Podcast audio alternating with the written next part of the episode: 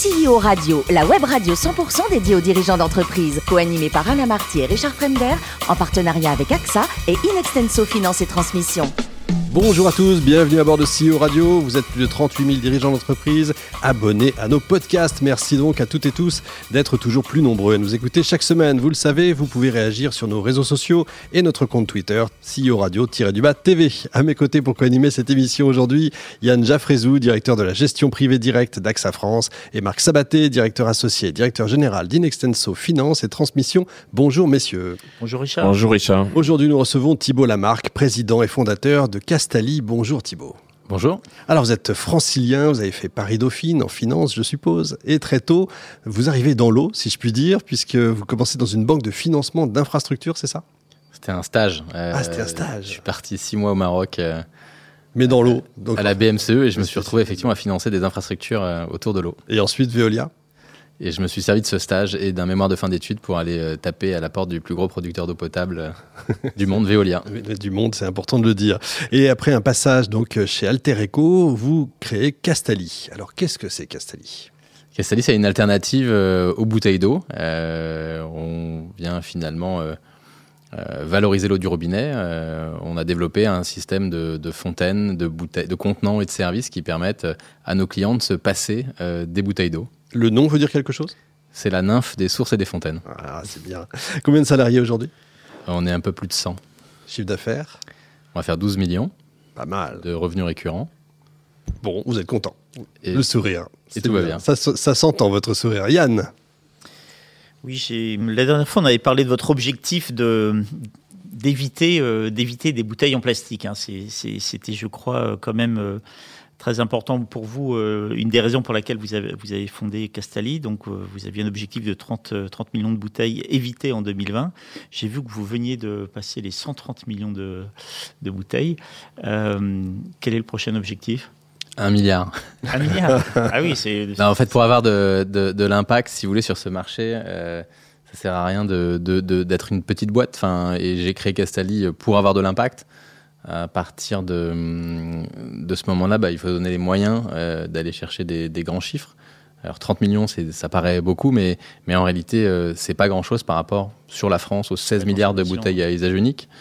Euh, là, on est dans un hôtel, c'est des bouteilles en verre, mais c'est des bouteilles en verre perdues. Elles vont être utilisées une seule fois et jetées. Elles ont un bilan carbone absolument catastrophique.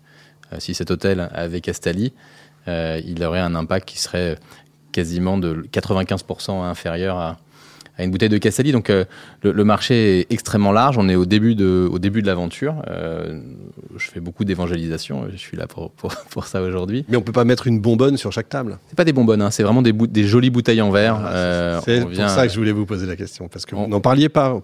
on vient remplacer, on vient remplacer les bouteilles. Alors effectivement, dans les entreprises, c'est des bouteilles en plastique, mais dans les hôtels et les restaurants, c'est des bouteilles en verre. Et aujourd'hui, euh, Castali, euh, on a euh, à la fois le restaurant de quartier, mais on a des trois étoiles Michelin. Donc le sujet n'est plus de savoir si Castali c'est une bonne solution ou pas. On, on, a une bonne solution, on est efficace, on a un super service. la question, c'est quand est-ce que vous allez installer Castali Et là, je parle à vos auditeurs. Yann. Quel est votre axe principal de développement aujourd'hui? Vous avez commencé au début beaucoup avec les CHR quel est le positionnement depuis 2020 avec, avec la crise de Covid? Est-ce que vous avez euh, adapté votre, Ça nous a fait réfléchir, ça m'a fait réfléchir à, d'autres, à d'autres marchés. Aujourd'hui, euh, ce que je vous disais, c'est qu'on est au début du marché, euh, même sur la France, donc on est en très forte accélération cette année. et puis, on va démarrer l'international. Et, et, donc, on vise deux pays dans les trois prochaines années. Euh, et puis sans doute qu'un jour, on aura envie d'aller, euh, de rentrer euh, chez les gens.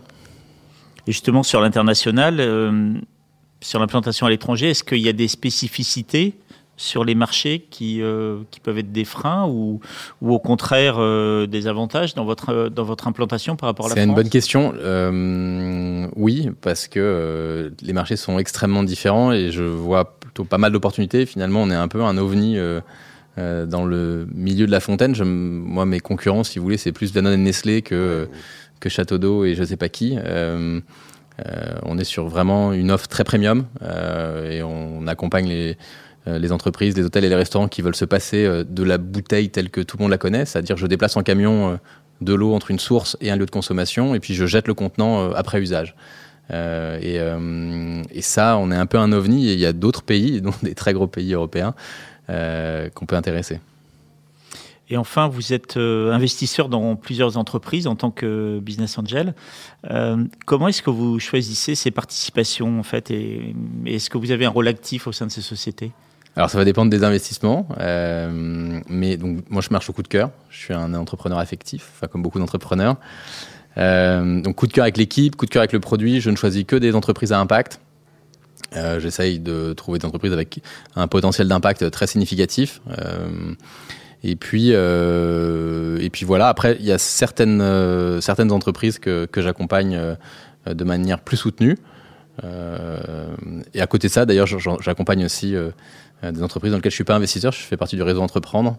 Et donc, j'ai une entreprise que j'accompagne à l'année avec le réseau Entreprendre. Et je file souvent des coups de main. On m'a donné beaucoup de coups de main quand j'ai démarré Castali. Et aujourd'hui, c'est bien ça. Euh, et ben quand je peux euh, aider ou, éviter aux entrepreneurs de, faire les conneries que j'ai faites, euh, je les aide. J'espère qu'ils ont tous des bonbonnes Castali. Ils n'ont pas de bonbonnes. On fait vraiment, alors on fait, on fait des fontaines qui sont connectées au robinet, qui viennent microfiltrer l'eau du robinet et la servir plate ou pétillante dans des jolies bouteilles. Très bien, Marc. Je suis client. vous, avez fait plusieurs tours de financement depuis la création de Castali, dont, dont deux tours de business angel en 2012 et 2014 première série en, 2016 et une belle levée de fonds en 2020 d'un peu plus de 13 millions d'euros, si mes notes sont bonnes. Elles sont bonnes. Euh, on est en 2022, euh, donc la dernière levée date de 2020, ça fait un peu plus de deux ans maintenant. Quel regard portez-vous sur ce parcours depuis 2012 entre start-up et pas encore une licorne euh, C'est quoi le regard que vous portez sur ce parcours de Castali au regard de ce qu'on voit par ailleurs dans la French Tech et dans le monde de la levée de fonds? Bah, Quand j'ai démarré en, 2010, euh, le, début du projet, euh, les levées de fonds, euh, ça n'existait pas vraiment.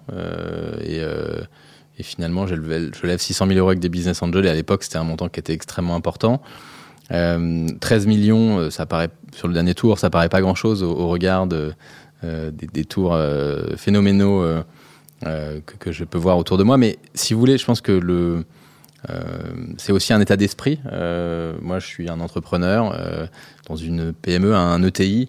c'est ma boîte. et je pense que ça qui est important, c'est que sur du hardware, c'est difficile de faire les choses très vite. Il y a besoin de maturer, il y a besoin de développer des produits. Et par rapport à tous mes petits copains qui font du SaaS, quand il y a un bug, il suffit de deux lignes de code pour flasher et flasher les serveurs pour que ça fonctionne. Moi, quand j'ai un bug, euh, et que j'allais distribuer des machines, c'est plus, plus complexe. Donc, euh, on a grandi euh, finalement assez vite. Hein. Pour les, sur les 9 premières années, on a mis 2000 machines, 2000 fontaines. Sur les 24 derniers mois, malgré le Covid, on a mis 2000 fontaines. donc ça donne une idée quand même de l'accélération. je vous parlais de 1 milliard de bouteilles évitées. Ben, je pense que je préfère être d'ailleurs licorne en bouteilles évitées que, que licorne en valo. donc, donc 2000, 2000 machines sur les 12 prochains mois? Et on est, on est tout à fait bien parti pour, euh, pour faire entre 1500 et 2000 machines sur, euh, sur les 12 prochains mois. Donc, euh, une question sur l'organisation de la société. Vous, vous êtes le fondateur, vous êtes toujours le principal actionnaire? Oui, mais j'ai aujourd'hui quatre investisseurs. Enfin, j'ai toujours mes business angels du début. Ça, c'est un, vrai plaisir. et puis j'ai quatre investisseurs autour de moi qui, qui ont des profils très différents et qui sont, qui sont vraiment extra. Et l'actionnariat salarié, c'est quelque chose auquel vous pensez? Ça peut faire Alors, sens dans l'impact que vous avez dans la, sur la société? Complètement. Donc, euh, j'ai euh, déjà des, euh, des, managers qui sont actionnaires. En l'occurrence, enfin, mon, directeur général et puis mon directeur des opérations. et là, j'ai prévu d'associer d'autres d'autres membres du, du CODIR. Ouais, dernière question sur tout ce qui est finance, financement. pour une future licorne comme Castali, la bourse, c'est quelque chose qui fait sens? Bah, euh, Aujourd'hui, les, les, levées de fonds euh, se raréfient. Hein, euh, on le voit là, il y a des tours de table qui, qui ont un peu de mal à se, à se closer ou qui se closent avec des, des montants beaucoup plus petits. Et je pense que c'est à ce moment-là que finalement la bourse reviendra en ligne de mire. Il peut y avoir des sujets. Enfin, je reviens sur la stratégie de développement de Castali. Vous l'avez évoqué rapidement tout à l'heure, sur deux aspects. Le marché du particulier, on voit aujourd'hui et quelque part votre relation à l'eau potable qui est tout, le tout début de votre carrière est, intéressante parce que on voit aujourd'hui beaucoup de particuliers qui s'interrogent sur euh, le, le, côté calcaire, la dureté, euh, la qualité de l'eau euh, et qui cherchent des solutions euh, à la fois simples, pas trop coûteuses pour transformer leur eau potable, leur eau du robinet en eau, j'allais dire bio, en tout cas de qualité. Ça c'est la première première question, on va dire. Et la deuxième croissance internationale, ça passe par le développement interne ou la croissance externe?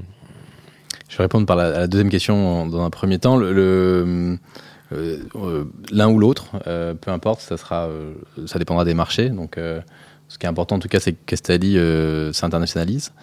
Et puis sur la première question, je pense que finalement le consommateur s'y retrouve pas vraiment. vous parliez de calcaire. Le calcaire, c'est ce qu'on paye très cher dans les bouteilles d'eau minérale qui sont euh, sur, sur la table. Euh, et c'est ça qui fait que une eau est minérale. c'est de la minéralité, c'est du calcaire. Donc, euh, ce qui est important de comprendre, c'est que ce qui est mauvais pour la santé, ben, c'est pas les minéraux. C'est au contraire des traces qui peuvent, qui peuvent rester. Mais en réalité, l'eau du robinet, c'est l'aliment le plus contrôlé en France. Donc, le sujet, pour moi, c'est plutôt de valoriser l'eau du robinet, de venir lui retirer le goût les particules, les éventuels métaux lourds qui peuvent venir des canalisations, euh, plus que euh, de, de, vendre une promesse de pureté que les gens finalement ne, ne vont pas retrouver dans les aliments qu'ils mangent, dans les fruits et légumes, où là, il n'y a aucun contrôle. Et si vous mangez pas bio, mmh. vous en mettez plein les, plein les veines. C'était bien de le rappeler, effectivement. Thibaut, le plus beau métier du monde, c'est quoi? C'est CEO ou archéologue? Euh, Archéologue, je non, moi j'aurais dit, euh, en ce moment, j'aimerais bien être plongeur. Ah oui, ça vous aimez bien, hein, la plongée. Et enfin, euh, je crois que vous soutenez forcément la fondation Made Blue. Qu'est-ce que c'est? Made Blue, c'est une belle rencontre. Euh, c'est une, une, fondation néerlandaise qui, qui soutient avec Castelli des, des, projets en Éthiopie. Et donc Castelli, on a choisi d'axer tous nos programmes sur une ville qui s'appelle Adama, qui est la deux ou troisième ville du pays.